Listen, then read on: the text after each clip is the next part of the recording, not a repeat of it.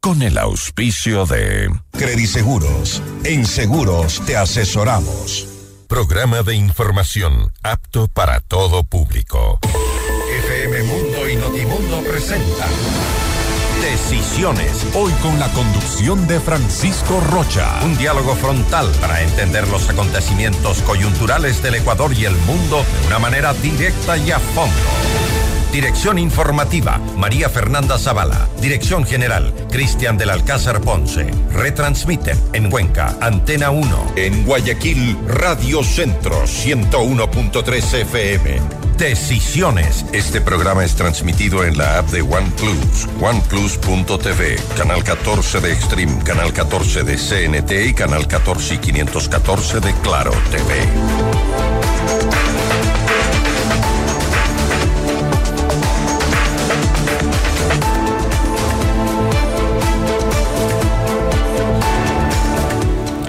Buenos días amigos, amigas, estamos ya en decisiones, queremos saludarles, eh, estamos, digamos, aquí ya eh, sentados conversando un ratico, pero sí, es un tema que le preocupa al país, el tema de la justicia, su administración, tenemos la Corte Nacional, tenemos el Consejo de la Judicatura, y para tratar este tema hemos invitado al doctor Walter Macías, ex juez de la Corte Nacional, solamente hace unos días, a la doctora María Dolores Niño, eh, directora ¿no? de, la, de, la, fundación, pero más que eso, eh, una abogada que opina, que está siempre siguiendo el tema de la judicatura.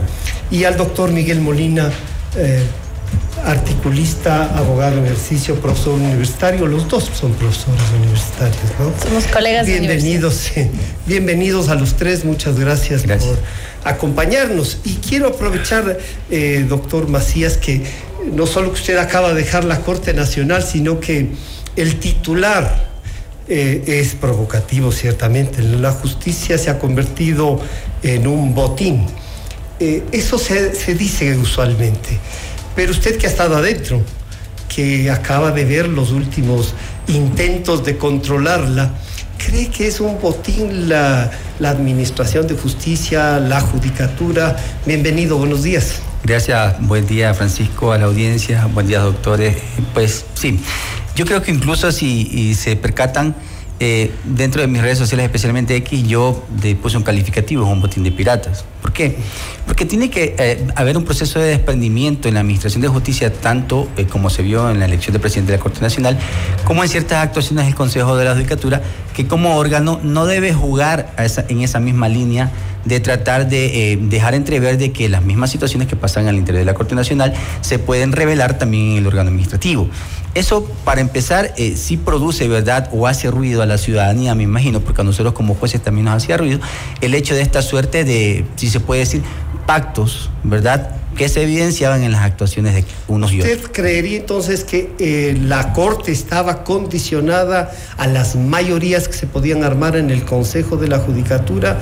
Eh, de alguna manera sí condicionan, si a la Corte Nacional lo hacen, ¿cómo serán con las provinciales o los jueces? Bueno, empecemos en, en, en, delimitando dos periodos. A ver, eh, cuando era el, el, Consejo de dos o más que cinco, obviamente que existían inclusive venta de conciencias. O sea, hay que ser realmente frontales. No existe otra cuestión que eso y parte de eso era la persecución administrativa que en un momento eh, fui eh, sometido por parte del Consejo de la Judicatura y en eso se evidenciaba que inclusive se revelaban suerte de cuestiones que iban escalonando y encajaban para poder obtener eh, lo que el Consejo quería con una renovación en esa época de jueces, ahí sí a la medida de quienes estaban en ese momento en el, en el Consejo de la Judicatura. Ahora, Posterior de aquello, eh, no veo que exista en realidad una mayoría en el Consejo, veo que de parte de algunos vocales hay buenas intenciones, pero sin embargo, lo que no se ha obviado y lo que el, el, la ciudadanía no conoce es que al interior estas personas que eran parte del equipo de los dos de cinco siguen en el Consejo de la Judicatura. Entonces, ciertas cuestiones siguen siendo en la misma línea y eso no nos percatamos aún, pero con el tiempo ojalá que las buenas intenciones no se vean empañadas por las actuaciones de estas personas que siguen enquistadas en el Consejo. Doctora Miño, bienvenida nuevamente, gracias por acompañarnos. Bueno, esta es una realidad. O sea, ahora sí no, no, no nos contaron, nos está diciendo el doctor Macías que hasta no hace mucho era juez de la Corte Nacional. El problema es la Corte Nacional es el Consejo de la Judicatura, es, eh, es digamos, en la herencia del correísmo, es esta constitución. ¿Qué encuentra usted y qué puede comentarnos de lo que dice el doctor Macías? Bienvenido. Francisco, buenos días. Muchísimas gracias por la invitación. Estoy muy complacida de estar con el doctor Macías, con el doctor Molina eh, y también saludar a quienes nos escuchan esta mañana. Yo creo que es el, problema es complejo y no es un problema de hoy. Lo que tenemos que entender y que desde el Observatorio de Derechos y Justicia lo hemos venido diciendo ya durante varios años, es que eh, la politización de la función judicial ecuatoriana no es ni un invento del correísmo, ni una cuestión actual lo que ha venido pasando en la historia republicana del Ecuador, y, tenemos varios episodios que todos nosotros creo que ya vivíamos en ese tiempo, cuando se metían tanques a la Corte Suprema porque las designaciones no gustaban, cuando se defenestró a las dos más altas cortes a finales del Pero 2004. Ahí yo diría con, con, eh, con justicia, diría yo. Los partidos políticos presentaban candidatos a la Corte Nacional pero veamos los candidatos que presentaban. O sea, y, es interesante, Francisco. Hay una diferencia, ¿no? Entre incluso la corte de los tanques que sustituyó a la del doctor Medina, que era una decisión del Congreso. Eh, usted debe estar muy jovencita, pero veo que ya le ha seguido. Pero a esas decisiones, esos jueces no se pueden comparar, ¿o sí? A ver, y, ese, es, ese es otro tema. Entonces, el tema de la politización de la justicia y entender a la justicia como una suerte de botín político creo que es transversal a la historia republicana ecuatoriana y yo personalmente no lo atribuiría a un gobierno a otro. Lo que sí hemos sostenido nosotros durante ya mucho tiempo es que las formas de intento de control de la justicia van variando según cada gobierno. Entonces, por ejemplo, Lucio Gutiérrez, su forma de controlar fue sacarlo a todos y reemplazarlos. y claro, y luego vino Correa y la forma como Correa trataba de controlar esto era mediante unos procesos administrativos sancionatorios y mediante el diseño de concursos entre comillas de méritos y oposición y, digo entre comillas y de un consejo que supuestamente es un órgano exclusivamente administrativo, pero tiene unas potestades de designación y sancionatorias que son a mi criterio exorbitantes y que terminan volviendo al consejo Consejo de la Judicatura en un ente con una capacidad de control muy grande sobre las decisiones de los jueces y que termina necesariamente afectando la independencia de estos jueces. ¿Qué es lo que ha venido pasando en el postcorreísmo, digamos? Eh, creo yo que lo que ha pasado es que si heredamos un sistema que le permite al Consejo de la Judicatura ser un ente que manipula eh, la independencia judicial tenemos unos procesos de selección de magistrados de altas cortes y no solo con el tema de la Corte eh, Nacional de Justicia, esto pasa también con los concursos para fiscales, el concurso, miren lo que pasó recién para el concurso de Contralor, que eso era un desastre, no, no se me ocurre, perdón, otra palabra que decir que era un desastre, ¿por qué? Porque la normativa es tan enredada, pero además tan discrecional, porque cada vez que hay un concurso, el Consejo de la Judicatura, en el caso de la Corte Nacional, hace un reglamento, esto quiere decir que las reglas del juego cambian cada vez que hay un proceso. De hecho, cambian. O sea, si nosotros vemos el, el, concurso que se hizo en el año 2020, en el concurso del año 2020 habían unas reglas y unos pasos, digamos. En el concurso de 2023, que era un concurso que tenía que ser continuación del 2020, porque en 2020 lo que pasa es que... Completar. claro, lo que pasó en 2020 fue que el nivel de los postulantes en, en muchas instancias, no de todo el mundo, evidentemente fue tan bajo que muchos no superaron el puntaje. Entonces se quedaron unas plazas sin llenar y esto es la razón de 2023, además porque otros jueces terminaban su periodo. A esto de la Corte, saludamos nuevamente al doctor Miguel Molina.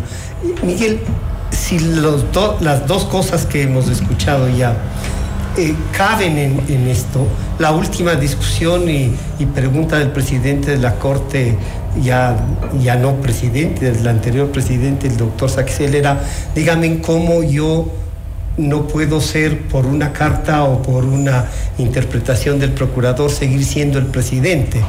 Claro, y ahí hay, ya le preguntaremos al doctor Macías, ahí hay varias decisiones que la propia Corte debió tomar, pero tomando en consideración no solo el relato histórico que nos uh, recuerda la doctora Miño, eh, ¿qué responder? ¿Está o no en venta la justicia? Buenos días, Francisco. Buenos días a los colegas aquí presentes. Eh, a quienes nos escuchan les envío un saludo de parte de la Escuela de Derecho de la UID que dirijo y que la doctora eh, Niño también da clases, ¿no? Bueno. La verdad es que creo que eh, las dos intervenciones que me antecedieron dan luces de la magnitud del problema.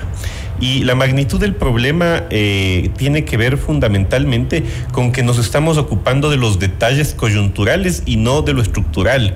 Eh, y lo estructural es que el sistema de justicia está diseñado para que eh, haya una persona o un poder que lo controle, ¿no? Y en este caso el diseño alrededor del Consejo de la Judicatura para mí es lo más preocupante. El doctor Saquicela sí eh, preguntaba públicamente, pero ¿cómo van a poder sostener jurídicamente lo del encargo? Yo creo que ese era un detalle coyuntural. En el fondo yo le había respondido, doctor Saquicela, usted eh, o todos deberíamos ser más eh, cincinatos en este tipo de momentos y mucho se ha hablado, por ejemplo, en estos últimos años de la labor que cumplió el doctor Vicente Gerobi eh, en este país, eh, un presidente de transición que ordenó eh, un, país caótico, no luego luego de golpes de estado, de crisis política y entregó el país funcionando, no con instituciones sólidas. O sea que las transiciones pueden o deberían servir para eso, pero claro, si no conseguimos un Clemente Gerobi, para algunos tampoco. Podemos conseguir a alguien que se quiera aferrar a los cargos y reelecciones indefinidas, y ese es más bien el constante, ¿no? Lo contrario es contar. Y, y, esto lo cuento un poco porque siento que el doctor Álvaro Román eh, tiene la posibilidad en este momento de hacer una, una transición eh, que deje ordenando un poco el camino de la justicia. Yo creo que la doctora Miño ha señalado algo fundamental, que es los poderes desorbitantes que tiene el Consejo de la Judicatura. Yo diría que hay dos que deben ser revisados de manera inmediata. Y es que ese consejo, que a veces es em, integrado por personas descalificadas, desde el año 2008 ha sido así, ¿no?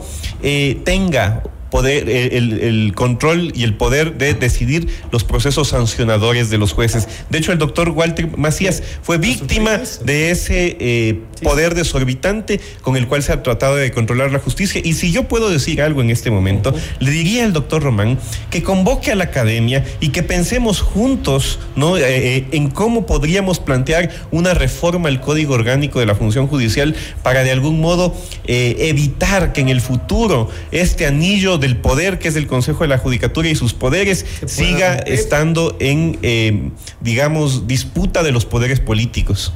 Doctor Macías, una cosa que, que es clara, las decisiones tienen que ser políticas. Y yo a veces cuando escucho se ha politizado, digo, yo, oigan, pero ¿qué deberíamos hacer entonces? El Congreso tiene que actuar políticamente, pero debería proponernos nombres que políticamente incluso sean eh, respetados y respetables. ¿Cómo encuentra usted la propuesta que dice el doctor Molina y la doctora Min?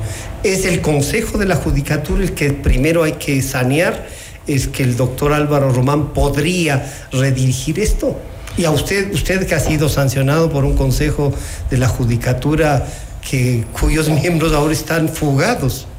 Sí, eh, Francisco, eh, iniciamos por lo último. Ah, eh, el, la potestad sancionadora del Consejo de la Judicatura creo que tiene un símil a lo que es un juicio político en la Asamblea ahora. No valen para nada los argumentos jurídicos, solamente tienes los votos y decides cómo destituir a la piedra en el zapato que puede ser ocasionada por un juez o un determinado servicio judicial que esté en contra del régimen. Y, comparto con el doctor Molina en la estructura del Consejo de la Judicatura, pero voy un poco más allá porque debería ser la reforma de tipo constitucional porque ahí es que se le atribuye, ¿verdad?, la facultad sancionadora del Consejo de la Judicatura. Pero ¿qué es lo que ocurre y por qué eh, eh, es tan em, visible aquello? Es porque dentro de la propia composición veamos solamente de dónde provienen los delegados, cuáles son las fuentes para elegir a los vocales. Tenemos la presidencia de la Judicatura que proviene de la fuente de la Corte Nacional de Justicia. Luego viene el delegado de la Fiscalía, el delegado de la Defensoría Pública. Hasta allí correctamente porque forman parte de la función judicial. Pero cuando ya interviene y son los dos últimos delegados, que son el que viene de la Asamblea Nacional y del Ejecutivo, ahí se hace ruido, porque desde la conformación del Consejo de la Judicatura está totalmente politizado. Y bueno, algunos dirán sí, pero no es un acto de delegación como tal, porque según como está dimensionada la Constitución, se los escoge de las ternas, se los eh, designa, pero de ahí se desprenden de todo eh, y tienen autonomía. En realidad tienen vida propia, podemos decir. Pero sin embargo no es así, porque tras bastidores está la influencia de que a los tres que puse en la terna son mis amigos, mis compadres y tienen que ejecutar lo que yo les mandé hacer. Pero en el último caso nombraron ustedes. Primero nombró el doctor Saquicela, pero después el pleno de la corte y ahí estaba usted. Y nombraron a miembros de la corte, tanto que uno de los ministros de la corte, el doctor Terán, fue designado presidente del consejo y creo que debería tener vergüenza la corte. Yo decía siempre cuando he hablado y he escrito algo, la maldad del doctor Saquicela era habernos mandado a Terán. Claro, y, dentro de eso eh, yo coincido, porque cuando se hace este ejercicio, ¿verdad? Lo impulsé yo en la Corte Nacional de Justicia, si bien es cierto, está redactada en la Constitución y en la ley que el presidente enviará a la terna, ¿verdad? Eh, en un momento se dijo que el presidente de la Corte no es una especie de entrega, pero yo decía que la conformación del órgano pluripersonal entonces tiene una cabeza que es el que representa. Entonces la idea era que entre el Pleno se llegara consenso de si eran los mejores perfiles o no, como debería ocurrir cuando se mande la próxima terna para presidente. Pero ¿qué ocurre? Cuando ya viene esta suerte de que ganamos esa batalla y el doctor Saquicela cede a que sea un consenso del Pleno, ocurre otro ejercicio, que ya eh, se empiezan a dilucidar que los nombres que van a integrar la terna son de magistrados de la Corte Nacional de Justicia. Ahí sí, ya por lo menos de mi parte, puse una barrera yo considero que es incompatible, inclusive les hice mención que en ese sentido ya había un pronunciamiento del Consejo de Participación Transitorio cuando eh, va la terna donde estuvo la doctora María Carmen Maldonado y se eh, elimina, digamos así, a la doctora Merchan y al doctor Julio Arrieta y se queda inclusive con esos dos de la terna. ¿Por qué? Porque es, yo coincido, es totalmente incompatible que no se quiten ese chip, no va a ocurrir nunca y se ve una suerte de querer tener el control, inclusive desde el órgano que va a delegar hacia los delegados. Y eso no es posible, porque debe tener una independencia y buscar los mejores perfiles. Ojalá que ocurra eso en este momento. ¿Cómo podemos reformar esto si es una reforma constitucional, digamos, y requiere un tratamiento que es largo? Pero este transitorio podría demorar. Ahora tenemos un presidente... Eh, transitorio también en la Corte Nacional, es el país de los transitorios. Eh, tenemos un presidente de la República de año y medio. O sea, este es un país que está por construirse. Entonces, doctora Miño, eh, ¿qué hacemos con la Corte y qué hacemos con el Consejo si no se da paso a una reforma constitucional eh, que sea integral, como ustedes han dicho? A ver, ciertamente hay cuestiones que tendrían que pasar por una modificación constitucional y la Corte Constitucional en su momento tendría que evaluar el mecanismo de reforma eh, entonces esto por un lado, este es un tipo de modificaciones que sí hay que hacer. Pero también hay otro tipo de reformas que entran desde el ámbito de lo reglamentario, por ejemplo, en los cuales sí se puede trabajar con el doctor Román. Algo muy puntual, por ejemplo, que desde el propio consejo podría... Puede auto, digamos, gestionar estas reformas. Por ejemplo, un tema en el que el observatorio ya está trabajando con, con algún grupo de expertos es, trabajemos en los reglamentos que establecen el procedimiento para la selección de los jueces. Hay cuestiones que no se pueden cambiar. Por ejemplo, están las normas constitucionales y legales que tienen que ver con las cualidades y características que debería tener el juez. Por ejemplo, la edad, los años de servicio, esto no, no es reglamentario, esto es legal y constitucional, entonces tema aparte. Pero lo reglamentario, por ejemplo, decidir eh, cuáles van a ser los pasos de este concurso, cómo se van a receptar las carpetas, qué tipo de exámenes. Yo diría un reglamento cambian los reglamentos cada rato. Sí, y la idea, lo que pasa es que eso tendría que reformarse por ley. El, tema de, eh, para mí lo ideal sería esto, para mí lo ideal sería que haya una ley de concursos de méritos y oposición que sea, esta es mi opinión personal, una ley de concursos de méritos y oposición que se aplique para todos estos tipos de concursos e, y que incluso haya uniformidad en la manera como elegimos altas autoridades para jueces, para la Corte Constitucional, para la Contraloría, que ya vimos lo que fue el, el desastre hace pocos meses, etcétera. Ahora, como es eso es un poco más de largo plazo. A corto plazo y estando a puertas de un nuevo concurso, porque recordemos que se decidió que en 20 días supuestamente tenían que emitirse estos reglamentos y en 90 días tenía que haber un, tenía que reiniciarse el concurso para la selección eh, de jueces de la Corte Nacional. Entonces estamos un poco contra el tiempo. Sí creo que hoy por hoy podríamos, por ejemplo, trabajar de la mano de un Consejo de la Judicatura liderado por Álvaro Román, que parecería ser que tiene una buena disposición para sanear estos ya tiene problemas. adentro. Yo creo que yo, creo que es, es imposible diciendo que que ya esto es una vergüenza. Yo creo que es imposible en, un ámbito de tanta polarización que no hayan controversias, pero dentro de todo yo creo que hoy por hoy yo comparto el optimismo de Miguel en el sentido de que quizás podamos hacer algo con Álvaro, con Álvaro Román. ¿Qué podemos hacer con él? Trabajar, por ejemplo, en un reglamento que sea sólido, claro y bien construido para, la para el concurso. ¿Y qué vamos a garantizar con este reglamento? Que las reglas sean, en primer lugar, claras, transparentes, sencillas y que apunten a escoger a los mejores. Swing nombra una terna acogiendo lo que decía el doctor Macías, el presidente podría enviar una terna para el Consejo de la y vuelve a ser suplente el doctor Román y no sabemos quiénes pueden ir en esa terna. Lo que pasa es que para efectos del concurso sí tenemos unos tiempos cortos que entran dentro de la administración del doctor Román se dio, repito, 20 días para la emisión del nuevo reglamento del concurso, eh, que es algo donde sociedad civil podemos incidir y de hecho lo vamos a hacer con propuestas que se ha abierto a, la posibilidad de que se presenten eh, eh, propuestas de articulado, por ejemplo, que garanticen el tema de paridad, que garanticen la transparencia en la publicidad de las carpetas, que, es que fue un problema terrible en los anteriores concursos. Y la idea sería llegar con un reglamento que sea por lo menos un trabajo de co-creación con la sociedad civil y con la academia y eh, lograr un concurso que tenga al menos ese nivel de credibilidad y transparencia, dada cuenta que en 90 días, con el reglamento que haya, hay que iniciar nuevamente. Entonces, lo mejor que podríamos aspirar ahorita es que en este tiempo corto construyamos un buen reglamento con unas reglas que sean claras, donde no pueda haber metidas de mano por abajo y lograr con una veeduría ciudadana y también desde el periodismo eficiente, eh, activa, fiscalizar bien ese concurso, porque también lo otro que pasa es que estos concursos han pasado un poco por lo bajo, ¿no? No se les ha dado atención y ahí están las consecuencias. María Dolores nos plantea, es posible con Álvaro Román. Y yo creo que hay una actitud buena, no solo de la ciudadanía, sino de la academia, que entre otras cosas la academia está en deuda con el país, porque muy pocas veces se moja el poncho en los temas que hay que... A veces es difícil incluso invitarles para conversar, pero no, no son un poco más, están en la estratosfera mirándonos desde... Y entonces se saluda cuando se mojan el poncho, ¿no? Cómo debería estar este reglamento. Y, una cosa antes de hablar con el doctor Macías, nunca los jueces, él me decía hace un rato que él sí, a los que dos de cinco les prorrogaron, dijeron nada. Estaban ahí, el doctor dice, yo sí dije, oigan, esto no es legal. Pero esas son las triquiñuelas con las que hemos estado funcionando y que nos permiten poner este titular si esto es no solo un tema político, sino un tema de negocio, ¿no? Claro, yo eh, considero que sí es posible hablar con el doctor Román. Porque eh, de los escenarios que hemos tenido en los últimos años, no desde que existe el Consejo de la Judicatura tal como está diseñado, es preferible hablar con el doctor Román, que es un jurista eh, que con el que hemos discrepado, pero que creo que es respetable, hablar con Gustavo Yalga, hablar con Wilman Terán. Entonces, creo que es un buen momento para comenzar un diálogo sobre el futuro de la justicia.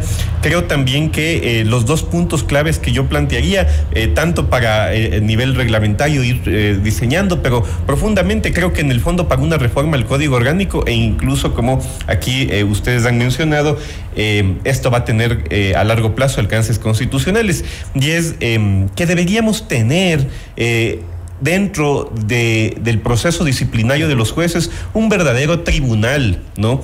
Eh, constituido. Que esté, fuera Que no sea ese pleno, o sea, que, de algún modo eh, sea, parte del sistema, pero no sea ese pleno, ¿no? Y sea un tribunal eh, electo de algún modo en el cual, claro, probablemente con, decanos, con juristas, con personas que puedan de algún modo, incluso yo diría con gente que ya tuviera cierta edad, ¿no? Que ya estuviera al final de una carrera para que tuviera también esa mesura de evaluar a un juez nacional no cualquiera puede evaluar un juez nacional. No esos vocales que, que, suele haber en el Consejo de la Judicatura deberían poder evaluar el comportamiento de un juez nacional, sino, sino debería ser una persona de una ética probada. ¿no? Entonces, ese es un primer tema que yo plantearía. Y el segundo, eh, creo que la doctora Miño ya eh, de algún modo ha podido eh, dilucidarlo y es la necesidad de que haya una verdadera carrera judicial. Yo creo que en el futuro ese debería ser em, el gran objetivo que tengamos, ¿no? Eh, no hacer concursos, digamos, medios ad hoc, eh, de repente ya se convocan con unos eh, reglamentos distintos al concurso anterior, sino que hay una certeza de que, aquella persona, claro, que va a participar para ser juez nacional, ya conozca lo que es la administración de justicia. De repente debería haber sido juez provincial o juez de una primera instancia para que de algún modo comencemos a respetar la figura del juez en este país. Si uno pregunta a la sociedad qué opinan de un juez, un juez debe ser alguien que no, es muy ético. Ahí el juez debería actuar entonces también para llegar a la Corte Nacional. Debería ser una carrera, ¿no? Y digamos eh, que lleguen los mejores hacia la Corte Nacional. Y, a veces y eso, eso... los mejores y no, claro, hasta ahora no ha dado resultados. No se puede escoger los mejores para proponerlos. Eh, eh, bueno, yo, yo sí creo, digamos, que hemos diseñado concursos eh, un poco simples en ese sentido. Si uno ve los procesos en España, en Alemania, son mucho más articulados y creo que sí es un modelo que hay que reflexionar. Y lo último que sí digo, Pancho, es que usted ha topado un tema clave y es el, el, papel de la academia. ¿no? El papel de la academia ha sido bastante triste en estos años. creo que hemos, la academia en general se ha dedicado a lo comercial. ¿no? Vendamos títulos de en el menor tiempo posible, eh, démosles, digamos, e-, este sueño de que van a ser eh, famosos abogados litigantes eh, y van a cobrar mucho dinero. No se, ha, no, se ha formado juristas y tampoco los profesores han decidido participar de los debates públicos con la responsabilidad que, se merece, que, se requiere. además, un, maestro está... María Dolores, usted planteaba una cosa y, después de, que conversemos este ratico, volvemos con el doctor Macías, que es importante. Pero los dos son académicos, ¿no es cierto? Eh, los dos han estado también observando como periodista desde, desde las organizaciones sociales. El, el tema de, de los jueces de carrera, y aquí tenemos uno que ha hecho una carrera judicial en la fiscalía, en los juzgados, pero eh, no basta ¿Cómo reconocemos a algunas gentes? ¿Cómo les podemos pedir a algunos abogados que uno diría, este es, qué sé yo, por último, correísta, pero tengo la garantía de que me va a juzgar aplicando la ley, no viendo de qué lado está? ¿Eso es posible o no es posible? Yo creo que sí es posible. A ver, dos cosas. Yo creo que una alta corte, tanto la Corte Constitucional como la Corte Nacional de Justicia, tampoco pueden ser absolutamente apolíticos. Yo creo que siempre va a haber un margen de política con lo que van a tener que lidiar y, esa es una expectativa, digamos, racional que hay que tener, en primer lugar. En segundo lugar, yo sí creo, esta es mi opinión muy personal, que uno de los problemas que tiene el diseño de selección de jueces en Ecuador pasa por la existencia de eh, requisitos poco rigurosos para llegar allá. Por ejemplo, el tema de que a los 10 años de graduarse, uno ya puede aspirar a la más alta magistratura del país. A mi criterio, abre las puertas a que lleguen personas cuya probidad no es notoria. ¿Por qué pasa esto? Y esto, y en esto también entra la academia y lo que decía Miguel. En Ecuador hay una suerte de culto a la titulitis. Entonces, la, la, gente. Carretillas tienen ahora se de, llena, claro, de PhD. se llena la gente de maestría tras maestría. Entonces, yo, yo sí creo que la formación constante. Algunas maestrías les llega por correo. Claro, casi que en la caja del cereal. Eh, entonces, yo sí creo que la preparación es importante, pero también creo que la experiencia de vida y la probidad que solo da el tiempo que, que, uno, que uno demuestra en la vida, en el día a día, sí se lo da o, se lo puede verificar con años de servicio. Entonces, algo que yo reformaría, por ejemplo, es el tiempo de acceso a la alta magistratura. Yo, 10 años a mí me parece muy poco. La edad, entonces. Yo diría, honestamente, yo pensaría que nadie menor a la más alta magistratura, Corte Constitucional y Corte Nacional, no podrían ser personas menores de 45 años, y esto lo digo, y, hay excepciones, ¿no? En, la Corte hay excepciones a esto que estoy diciendo, pero yo diría, ¿cómo yo demuestro que una persona no va a robar, no se va a dejar corromper? Porque tiene una vida que le demuestra eso. Entonces, este es algo que, esta es una reforma que hay que hacer. Y luego la, la otra forma, repensar cómo vamos a elegir, porque hay un tema y es que eh, cuando se abre el concurso y todo el mundo manda sus carpetas, se mandan 300 carpetas, entra, no hay un filtro previo de aprobación ciudadana que, por ejemplo, sí pasa en la Corte Constitucional y de ahí la credibilidad de la Corte Constitucional. Les elige la pues función. los 300, los 300 resulta que puede pasar cualquier cosa. Que, puede, y, aparte, no son personas que vienen con un respaldo de probidad. Entonces, para mí, una Corte ideal sería, por ejemplo, una que proponga eh, candidatos de internas desde las funciones, pero también desde la academia y desde el libre ejercicio también es importante. Y, entonces, ¿cómo, ¿cómo solucionamos el tema de la probidad? Si es que alguien te propone es porque quizás tú ya tienes como un bagaje que has demostrado, ¿no? Entonces, y eso era lo importante antes. Vamos a un corte y regresamos con el doctor Macías, si no ya están cortando.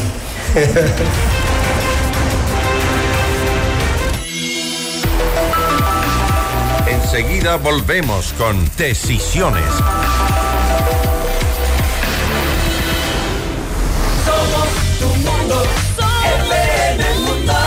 Sigue nuestra transmisión en video FM Mundo Live por YouTube, Facebook, X y en fmmundo.com. Somos FM Mundo. Comunicación 360. Inicio de publicidad. Celebramos 15 años de Credit Seguros, tu mejor aliado para proteger a tu familia. Somos mucho más que un broker de seguros. Estamos aquí para hacer más fácil tu decisión. Te asesoramos en la elección del seguro que se adapte a tus necesidades. Trabajamos junto a las principales compañías de seguros a nivel nacional e internacional.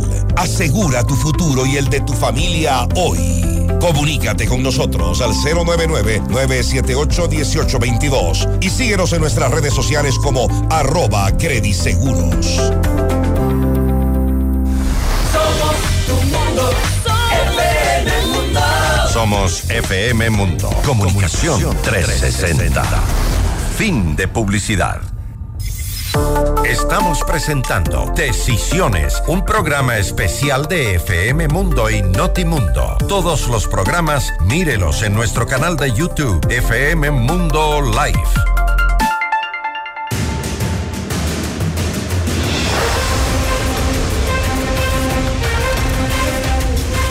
Regresamos ya con decisiones y claro, estábamos conversando aquí en, el corte y, siempre resulta que los cortes nos permiten relajarnos un poco más.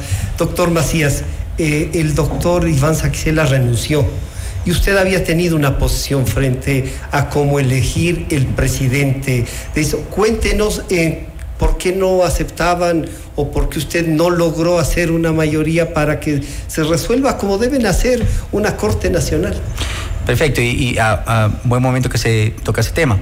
A ver, yo eh, eh, puse una posición jurídica, también el doctor Molina lo vi en un hilo de, la red social X, una posición jurídica, pero en el momento de que hay eh, situaciones personales, ¿verdad? Por quienes quieren aspirar, sea la reelección o la presidencia de la Corte por primera vez, no hay razón jurídica que valga porque a la interna se conversaban cuáles eran todas las vertientes por las cuales se podía salir primero del entuerto jurídico de tener que elegir un presidente titular que hubiese sido el idóneo, pero luego, de eso si hace, nosotros sí sabemos sumar y restar, pues no, nos dábamos cuenta que ninguno de los tres candidatos tenían los 12 votos que se necesitaban para ser presidente titular de la Corte Nacional de Justicia. Entonces, en un ejercicio de reflexión, eh, por las situaciones personales de cada uno de los candidatos, sin generalizar, porque cada uno tiene posiciones también buenas, eh, eh, no existía esta suerte de llegar a un consenso. Es más, la ciudadanía debe conocer que el día que se suspende la sesión por tres horas, se fueron, eh, por un lado, quienes estaban a favor de la doctora Daniela, quienes estaban a favor del doctor Iván, y en una suerte de que si se iban unos y otros hasta la empresa se vio, yo cogí por una tercera vía y fui a mi oficina directamente a reflexionar.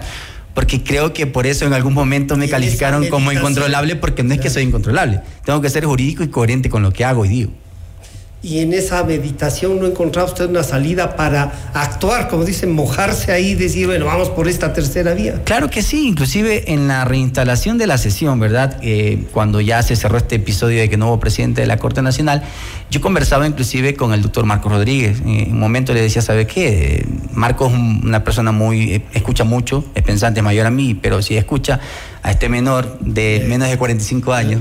Eh, los, menores no escuchan siempre. No siempre, ya, hay, que ser, ya hay que ser en doble vertiente. Yo, por ejemplo, no me escucharán más de tutear a uno que otro que sea muy amigo, pero en esa línea de respeto siempre me he guardado. Pero bueno, y conversábamos en el hecho de que una forma de resolver todo esto es que depongan posiciones y olvidemos los candidatos que estaban.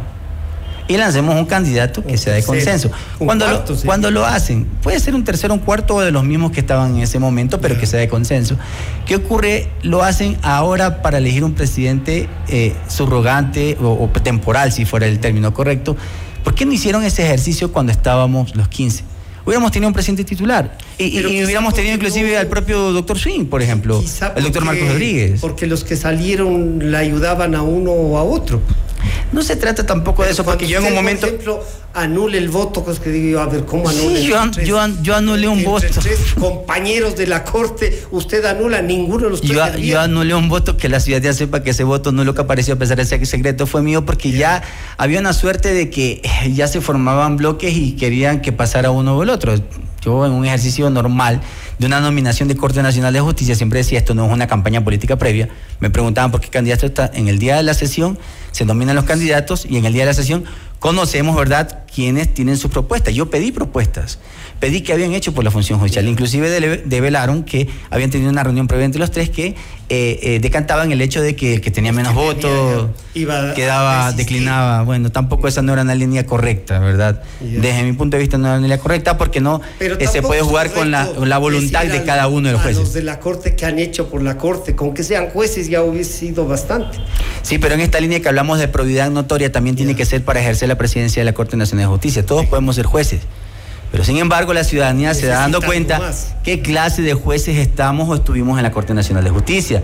No te da también un calificativo de probidad del hecho de ser, ya juez de la, Corte Nacional de Justicia, ni tampoco presos la carrera judicial. Y tomo un poquito la, palabra de la doctora Miño en relación a la probidad.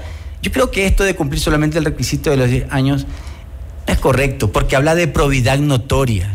Entonces todos podemos tener 10 años. En el concurso actual, que se declaró nulo, habían personas que tenían 10 y 15 años y con las disculpas del caso, no ejercían ni siquiera la profesión, no sé de dónde iba a ser notoria, sino que por ejemplo ejercían de, de, cantantes, de, cualquier otra cosa.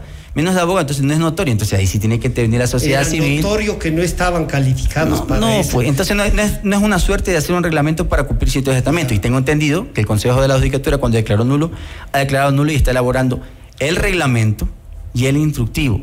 Ahora también hay que ver y comparto de que debería ser publicitado. porque todos podemos hacer un debate. Así nos demoremos una o dos semanas más, pero que tengamos un reglamento que sea acorde a la necesidad de la administración justicia, obviamente. Eh, escuchemos lo que dice el doctor Iván Saquicela en la renuncia a la presidencia, que algunos dicen no se renuncia a algo que no se tiene. Yo creo que en derecho lo que corresponde es la prueba no solo porque hay el respaldo del criterio del Procurador General del Estado, que es vinculante y obligatorio para toda la administración pública, sino porque lo que ha hecho el Procurador General del Estado es sustancialmente recoger lo que está en la ley y hacer un análisis sobre esa base. Sin embargo, de que a mí me asiste la razón y el derecho, yo creo que la única forma de dar un paso a un consenso y a un diálogo a la Corte es con mi renunciamiento personal. Porque si es que yo no renuncio, aunque ayer hubo un diálogo intenso, largo, extenso, no ha sido posible acuerdo. De manera tal que al yo desistir o renunciar a la presidencia de la Corte en funciones prorrogadas por imperio legal, facilite el diálogo y en definitiva ya no existe una discusión sobre la prórroga. Esto decía el doctor Saxela hasta no hace mucho presidente de la Corte, pero además con un criterio del procurador eh, iba a, prorrogarse, digamos, en, las de estas. Doctora Miño, ¿el presidente de la Corte puede prorrogarse o lo que nos acaba de comentar los intríngules de la negociación para la Corte? Bien pudo haber dicho, no tengo los votos, busquemos el consenso. Y ahora renuncia y dice, busquemos el consenso y resulta que el señor doctor Swim sí logra un consenso, era el tercero siempre ahí ¿Cómo hacemos también que esto que es una legítima aspiración personal no se vuelva? Al doctor Saquicela se le ha reconocido, entre otras cosas, apertura con la sociedad civil o lo que se llaman las organizaciones que están siguiendo los temas. ¿Cómo hacemos para que lo personal, que es legítimo, no rompa con lo estructural? A ver, ahí yo, yo mismo lo dije, ¿no? Nosotros, por ejemplo, desde el observatorio hemos trabajado con la Corte, el doctor Macías no me va a dejar mentir, se ha hecho un buen trabajo, pero yo creo que ese buen trabajo... Eh, pasa también por saber cuándo es un momento para retirarse. Y en realidad, legalmente, el periodo del doctor Sequicela ya se terminaba y sin perjuicio de que es una aspiración legítima y no era contra, contra ley que él se vuelva a lanzar, esto hasta acá estaba todo bien. estaba bien. Ahora, la, la pregunta que tendríamos que hacernos en este tipo de situaciones es, ¿qué es lo sano para la democracia? ¿Cuáles son estos principios fundamentales de una democracia que tendrían que reflejarse en una alta corte? Alternancia y ojalá paridad. Entonces, a la luz del principio de alternancia que permite que, digamos, un poco las aguas circulen en una institución, nunca, nunca eh, el, repetir o, quedarse mucho, mucho tiempo en el poder en el contexto de una democracia es sano. Por más buen presidente que haya, que eso no está en cuestionamiento, además, o sea, eso, eso, es, eso es innegable, creo yo. Pero a pesar de esa buena gestión, yo sí creo que es sano para la democracia que siempre haya cambio y que siempre haya renovación, porque eso permite eh, nuevas visiones, otra representatividad. Entonces, a la luz de este principio. que arrepentir nos permite. Sí, y mejorar también. Entonces, a la luz de este principio democrático que es la alternancia, yo diría, si bien era legítimo y no era ilegal la aspiración del presidente la de reelegirse, también creo que el favor a la democracia se le hacía con esa alternancia. Entonces, ahí la otra cosa que vemos ahí es que todavía nuestras leyes tienen unos resquicios que generan un nivel de conflictividad, digamos, enorme. Porque ¿El entonces, criterio del procurador? Porque entonces, claro, la pregunta ahí es qué hacemos en estos casos. ¿Y qué hace el procurador en ese caso? Eh, claro, entonces aparentemente, y la interpretación legal que, que, yo tengo de esto, es que aparentemente eh, esta consulta tenía que hacerse a través del Consejo de la Judicatura o por lo menos, si se lo enviaba desde la Corte Nacional, con un consenso del Pleno. Y entonces ahí el procurador parecería ser que comete un error y sobre esto podemos discutir porque cuando hay tres abogados hay cinco criterios jurídicos. Pero parecería ahora les veo casi unificados. Parecería ser, yo creo que en, yo creo que en esto a mí me puso Francisco la pregunta más difícil porque yo sí creo que en esto vamos a discrepar. Eh, parecería ser que el procurador ahí sí comete un error porque probablemente ante el incumplimiento de una formalidad para el acceso a esa consulta, quizás lo que le correspondía al procurador es decir, mire, a mí no me corresponde o la forma está mal planteada y yo declino. Eh, entonces, ahí, claro, entonces, pero, pero todo esto creo yo que pasa porque no hay reglas claras para todos los, los casos y en realidad es que lo que pasa en Ecuador en los últimos años es que vivimos en situaciones extrañas y excepcionales. Cuando fue, voy a poner un ejemplo que no tiene nada que ver con este tema, pero cuando se hablaba, por ejemplo, de la muerte cruzada, había todo un debate de si a la Corte le corresponde o no le corresponde. Y claro, no hay una norma expresa, porque aquí pasan situaciones tan sui generis que la norma no puede regular estas cuestiones excepcionales. Entonces, pero si la muerte cruzada, el tema que usted consta en la Constitución, es usable.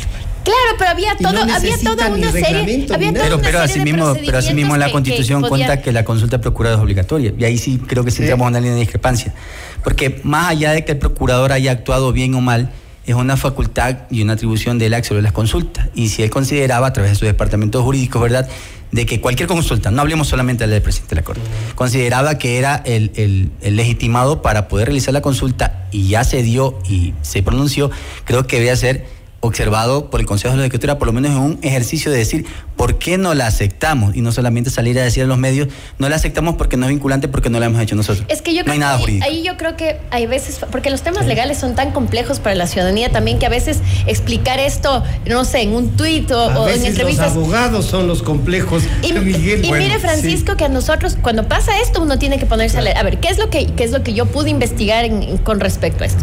La ley de la Procuraduría, no recuerdo exactamente el artículo, lo que dice es que se podría, se puede acceder a estas consultas y quien puede solicitar las consultas es el representante eh, el representante de la entidad, el representante ejecutivo, ah, ejecutivo. Y esta palabra, no voy a entrar en esto porque me genera ruido.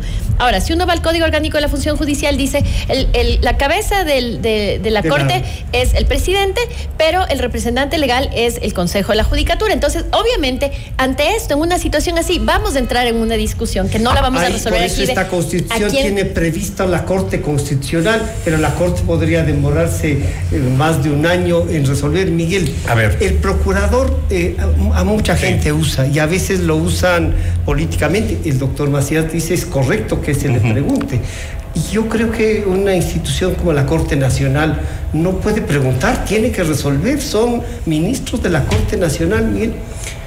A ver, yo mm, más bien suscribo el criterio de un colega abogado que cuando comenzaba a pasar todo esto decía, parece que eh, el criterio del procurador es del nuevo, eh, la nueva resolución de Manglar Alto, ¿no? Es decir, se está usando eh, tan a la ligera como se está usando y como, como hay una desnaturalización de las garantías jurisdiccionales en marcha. Y sí creo yo que eh, hay que prender las alertas sobre pronunciamientos del procurador que em, generan dudas de forma. O sea, al menos a mí me generan dudas de forma, aunque coincido que, hay, que hay, hay, hay derecho.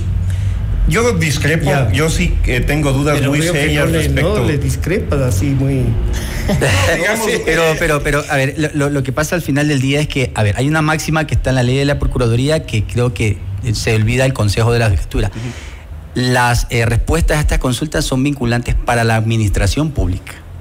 No desestima que no es para el Consejo de la Judicatura, es para la Corte Nacional. Ahora podemos entrar a discutir eh, sobre la representación que habla la doctora Miño. Claro, el Código Orgánico manifiesta que el presidente de la Corte Nacional es el representante de la función judicial y que ésta no debe confundirse con la representación judicial y extrajudicial que tiene el director del Consejo de la Judicatura para el órgano administrativo, pero nunca le deslegitima, sin defender posiciones, claro está, soy muy jurídico en eso, eh, no le deslegitima para que haga la consulta. Ahora bien, eso adopta el procurador. Ahora lo que se extraña, lo que se extraña, no, no, es el presidente en realidad porque es el máximo representante. Ya si entramos a la discusión de que si en este, en este escenario tocaba o no el cuerpo colegiado como tal, hay que ver si es una decisión jurisdiccional que las que adopta el cuerpo colegiado o es una netamente administrativa que es de estricta responsabilidad del presidente de la Corte Nacional. En mi juicio, eh, yo sí tengo serias dudas sobre eh, la, forma detrás de la opinión del procurador, pero sobre todo creo que eh, hay un tema que la doctora Miño ha topado y es que frente al vacío normativo, los ecuatorianos nos hemos acostumbrado a ir hacia allá, a ciegas, ¿no? Es. Decir, el doctor Saquicela, eh, en, lugar de, eh, de, poner una posición para nombrar juez titular, nos lleva a esta discusión que, estamos teniendo hoy en día, nos lleva a eh, preguntarnos si es que el criterio del procurador es suficiente para prorrogar en funciones de alguien que no tenía los votos para ser presidente titular otra vez, o, nos, o tenemos que ver otra alternativa para, para que haya un presidente de la Corte. Desgraciadamente, hoy día ni siquiera hay presidente titular. ¿Por qué? Porque a los ecuatorianos nos han llevado a esta discusión sobre detalles jurídicos, en mi opinión, que no tienen que, ver. Swing sea, pero no tenía los votos. Claro. Y porque el doctor Saquicela no hizo lo que después hizo. Vamos a un corte de inmediato y regresamos nuevamente.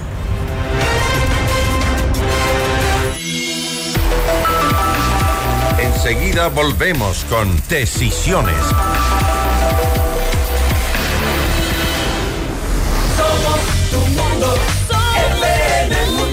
Mira nuestros mejores contenidos. Suscríbete gratis a nuestro canal de YouTube FM Mundo Live. Somos FM Mundo. Comunicación 360. Inicio de publicidad. Celebramos 15 años de Credit Seguros, tu mejor aliado para proteger a tu familia. Somos mucho más que un broker de seguros. Estamos aquí para hacer más fácil tu decisión. Te asesoramos en la elección del seguro que se adapte a tus necesidades. Trabajamos junto a las principales compañías de seguros a nivel nacional e internacional. Asegura tu futuro y el de tu familia hoy. Comunícate con nosotros al 099-978-1822 y síguenos en nuestras redes sociales como arroba crediseguros. Somos tu mundo. FM Mundo. Somos FM Mundo. Comunicación 360. Fin de publicidad.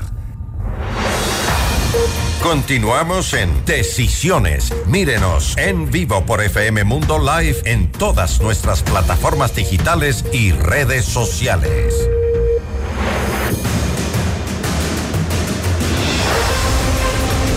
De regreso con decisiones y le diríamos al doctor Macías, la experiencia suya en la Corte Nacional le permite, eh, porque digamos, usted reúne varias características, el llegar a la Corte, el ser perseguido por el Consejo, el ser sancionado, ganar, asimismo acudiendo a la justicia a ganarles, pero al mismo tiempo deja este vacío de hasta dónde se puede actuar nada menos que con un ministro de la Corte Nacional de Justicia. ¿Qué usted saca como conclusión y qué cambiaría?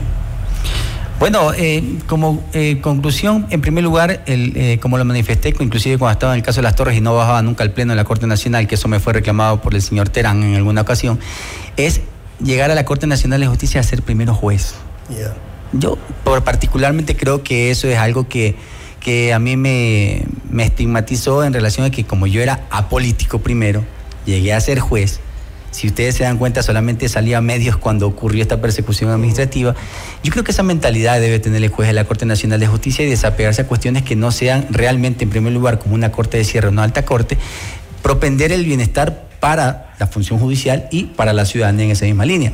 Creo que muchos olvidan aquello y por eso se dio esta suerte de discusión de que había o no había presidente de la Corte Nacional. Pero algunos tenían con el olfato político que usted venía de, de ser amigo de Jalc.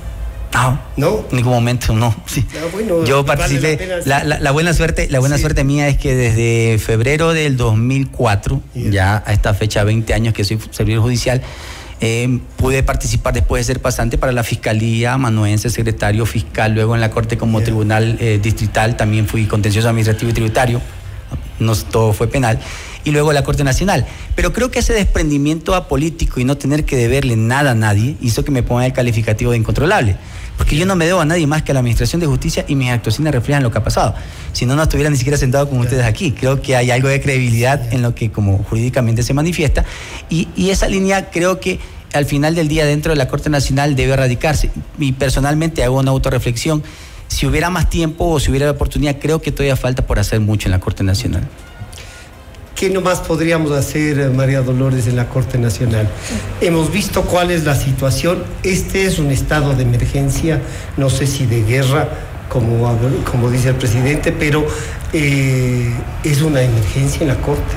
Si la Corte Nacional está como está, el Consejo de la Judicatura está como está, por lo menos ya hay un contralor que mal o bien va sentándose y ojalá vaya limpiando esa institución que es a, ratos vergonzosa. Eh, ¿Cómo hacemos con la Corte y después las Cortes Provinciales? Hemos visto con satisfacción algunos nombramientos en las Cortes Provinciales, pero hay otros que también siguen preocupando, María Dolores. Bueno, Francisco, yo creo que eh, aquí lo que tenemos es una crisis judicial que nosotros desde el observatorio la hemos calificado así más o menos desde agosto del año anterior, precisamente con eh, el impas que empieza con, el intento de destitución al doctor Macías. Y desde ahí hemos tenido la, actual crisis judicial, ¿no? Porque como dije, son muchas, que ha tenido algunas instancias, que ha, pasado por el caso Metástasis, esta última del impas en la Corte, en fin. Pero más allá de eso, Francisco, yo creo que eh, lo que no se está viendo, al menos, y que esto uno puede ver cuando uno conversa con los litigantes, por ejemplo, es que lo que vemos en la Corte Nacional, que es la punta de un iceberg muy complejo, solamente irradia una eh, suerte de podredumbre, perdónenme que utilice esta palabra, que atraviesa a la función judicial desde sus instancias más bajas. Entonces, el doctor eh, Morillo decía que el 88% el eran nombrados por el correísmo.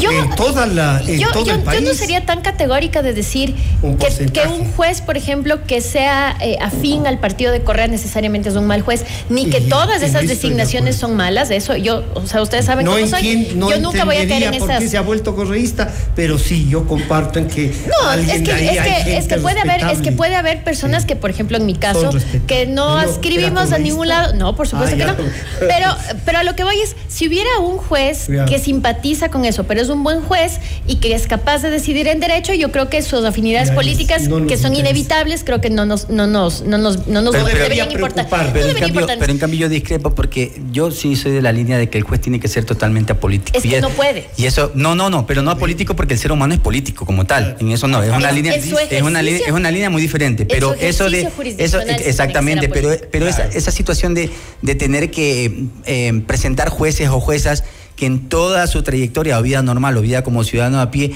hayan sido afines a cierto partido político y militantes inclusive eso sí es rayaría que se, se, se, se, militantes ya podríamos decir sí sí pero no solamente conflicto de intereses pero sin ser pero sin ser militantes como tal inscritos en, en consejo electoral o como quieran llamarle eh, el hecho es que simplemente por estar publicando siempre a favor o en contra de un partido político mm, sí hace ruido para la imparcialidad es que, eso, es que eso es militancia y yo estoy de acuerdo en que es que hay unas líneas muy delgadas entre mi preferencia política y la militancia política pero más allá de eso Francisco y volviendo a su pregunta qué se puede hacer yo creo que tenemos que hacer una depuración que tiene que ser de abajo para arriba. Ah, porque lo que pasa con la Corte Nacional es un reflejo. Entonces, lo que está pasando en pequeñas dependencias. arreglarlo la cabeza para que de ahí la cabeza. Tenemos que ahora resolver el problema urgente que es la cabeza.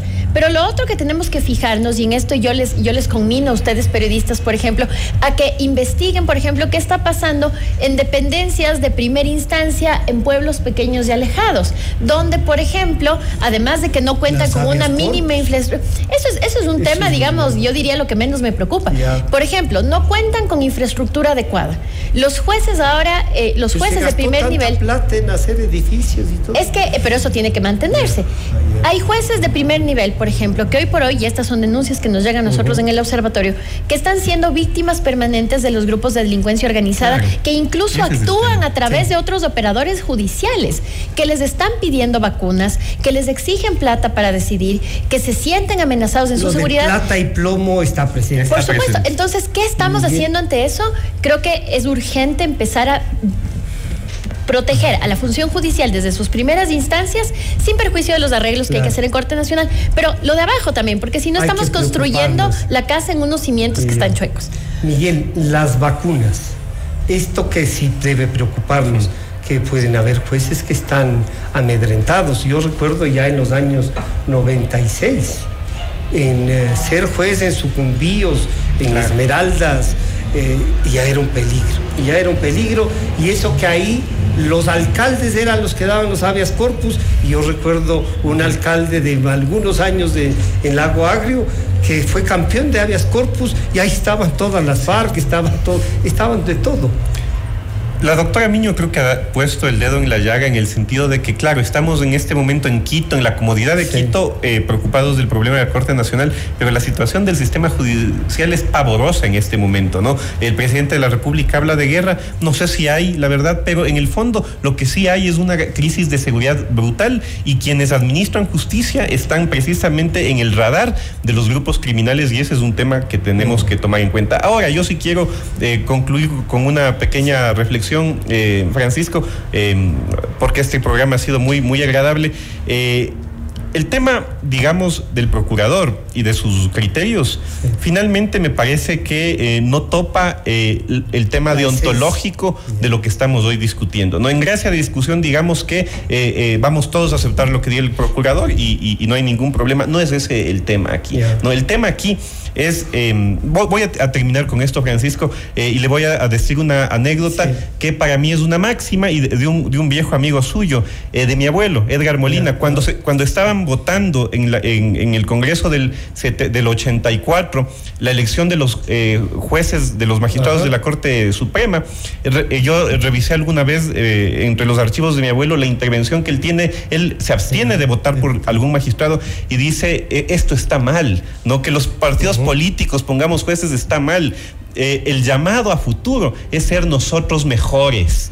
No mejores eh, académicos, mejores jueces, mejores diputados, mejores ciudadanos, para entender que el uso de, las leyes y cómo las leyes nos permiten hacer cosas que están mal eh, debe ser cuestionado y debemos construir una democracia hacia futuro en donde este tipo de discusiones jurídicas no nos permitan habilitar que eh, cosas oprobiosas sucedan, como que un presidente se prorrogue porque no tiene votos en, en, el Pleno para poder ser el titular de la Corte Nacional Doctor Macías, con usted terminamos, pero ¿cómo, cómo hacemos entonces? Esta máxima que nos acaba de recordar del doctor Molina, candidato presidencial también, eh, nos tiene que llevar a reflexionar. ¿Usted estaría dispuesto a volver a concursar para la Corte Nacional? ¿No quedó asustado? ¿No? ¿Plata o plomo aquí?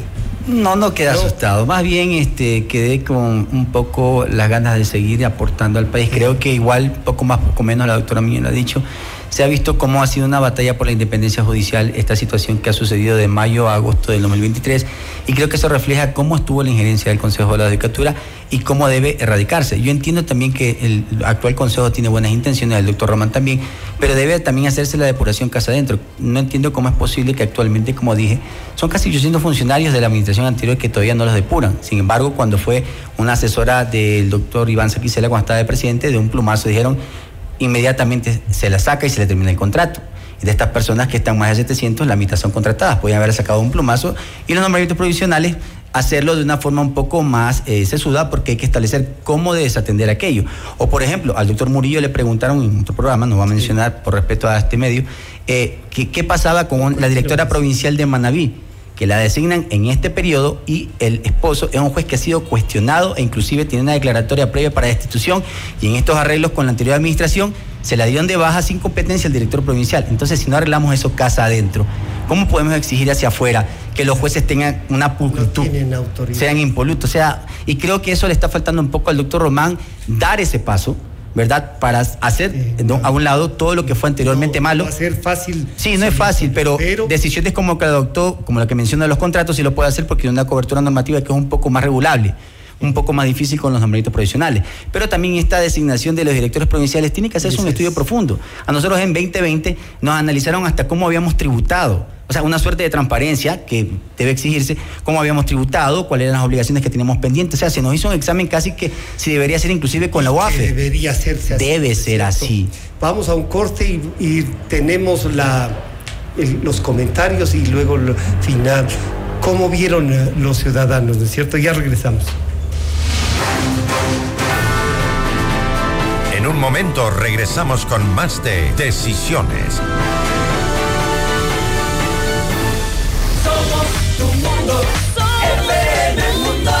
Sigue nuestra transmisión en video FM Mundo Live por YouTube, Facebook, X y en fmmundo.com. Somos FM Mundo. Comunicación 360. Inicio de publicidad. Celebramos 15 años de Credit Seguros, tu mejor aliado para proteger a tu familia. Somos mucho más que un broker de seguros. Estamos aquí para hacer más fácil tu decisión. Te asesoramos en la elección del seguro que se adapte a tus necesidades. Trabajamos junto a las principales compañías de seguros a nivel nacional e internacional. Asegura tu futuro y el de tu familia hoy. Comunícate con nosotros al 099-978-1822 y síguenos en nuestras redes sociales como arroba crediseguros.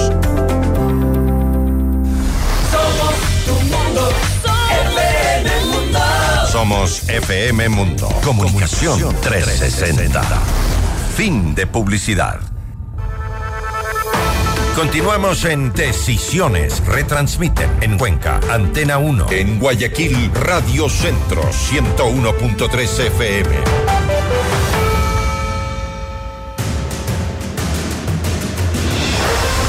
Esta es la etapa de hacer un resumen de lo que nos han dicho nuestros invitados, que ha sido el doctor Walter Macías, la doctora María Dolores Miño y el doctor Miguel Molina. Esto nos dijeron.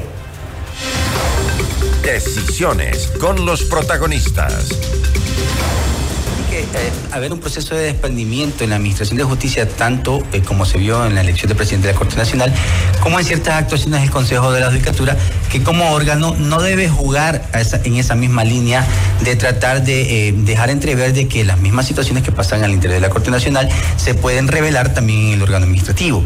Eso, para empezar, eh, sí produce, ¿verdad? O hace ruido a la ciudadanía, me imagino, porque a nosotros como jueces también nos hacía ruido, el hecho de esta suerte de, si se puede decir, pactos, ¿verdad? Que se evidenciaban en las actuaciones de unos y otros. Y la magnitud del problema eh, tiene que ver fundamentalmente con que nos estamos ocupando de los detalles coyunturales y no de lo estructural. Eh, y lo estructural es que el sistema de justicia está diseñado para que eh, haya una persona o un poder que lo controle, ¿no? Y en este caso el diseño alrededor del Consejo de la Judicatura para mí es lo más preocupante. Entonces, el tema de la politización de la justicia y entender a la justicia como una suerte de botín político creo que es transversal a la historia republicana ecuatoriana y yo personalmente no lo atribuiría a un gobierno a otro. Lo que sí hemos sostenido nosotros durante ya mucho tiempo es que las formas de intento de control de la justicia van variando según cada gobierno. cuando era el, el Consejo de dos más que cinco, obviamente que existieran inclusive venta de conciencias. O sea, hay que ser realmente frontales. Que deberíamos tener eh, dentro de, del proceso disciplinario de los jueces un verdadero tribunal, ¿no? Eh, constituido. Que esté, fuera de. Que no sea ese pleno, o sea, que, de algún modo eh, sea, parte del sistema, pero no sea ese pleno, ¿no? Y sea un tribunal eh, electo de algún modo en el cual. claro, probablemente con, con decanos, con juristas. Yo sí creo, esta es mi opinión muy personal, que uno de los problemas que tiene el diseño de selección de jueces en Ecuador pasa por la existencia de eh, requisitos poco rigurosos para llegar allá.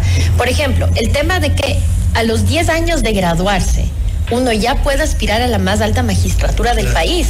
A mi criterio, abre las puertas a que lleguen personas cuya probidad no es notoria.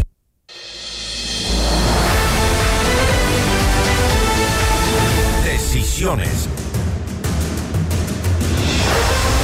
Muchas gracias por acompañarnos y nos estaremos encontrando el próximo viernes para las siguientes decisiones. Buenos días.